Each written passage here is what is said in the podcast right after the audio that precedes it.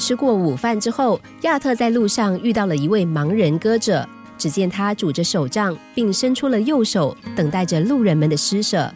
亚特经过他的面前，放了几个零钱在他手上。这时候，盲人说了一声“谢谢，祝你健康”。眼前这个开心为人祝福的盲人，到底是怎么样过完这一天的呢？亚特站到附近的一部车子旁边，细心的加以观察。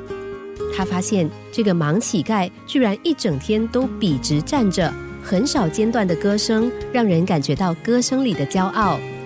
至于行人的反应则不相同，有的人好奇的欣赏，有人则快速的走过他身边。在这个人潮拥挤的都市丛林中，大部分的人根本无暇注意他。亚特心想，还好他是一个瞎子，看不见人们的冷漠表情。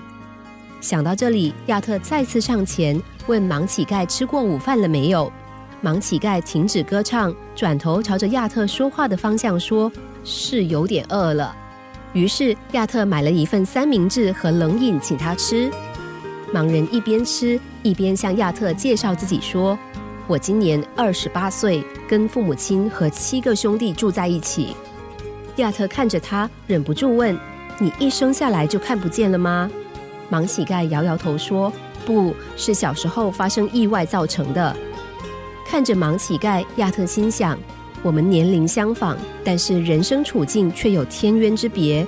我享受一切最平顺的生活，然而他却在贫困中长大，似乎也没有什么好经历，真是了不起。虽然他是一个赤贫的乞丐，但是他却用歌唱过自己的生活，而且是这么勇敢的大声唱着。随即，亚特又发现，为什么盲乞丐唱歌的神情看起来那么满足呢？他意识到，原来盲人是因为感到满足而歌唱，在歌声和祝福声中，他快乐地传递着这样的意念：明天的欢喜是源自于今天的包容，包容那些无法改变的事实。之后，亚特走过了一条街，仍然听得见盲乞丐的歌声。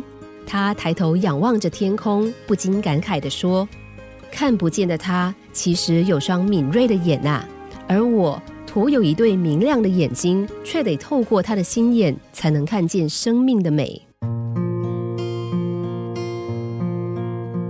因为情绪不同，因为延续的气氛出了状况，不管乐曲多么动听，旋律多么轻快，不同的人听见同一首曲子的时候，接收的感受和心得也不尽相同。甚至是同一首歌，被人们拿来寄托或抒发的目的也会不同。就像亚特和盲乞丐在同一首歌中的不同感受，一个听见了宿命的抒发，一个则是单纯的欢唱，乐天之命的欢唱。别再等到别人哭泣，我们才发现自己的幸福；更不必等别人指引，才能看见美丽世界的角度。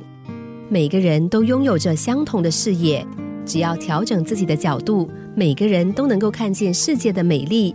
也能够听见属于自己的幸福之歌。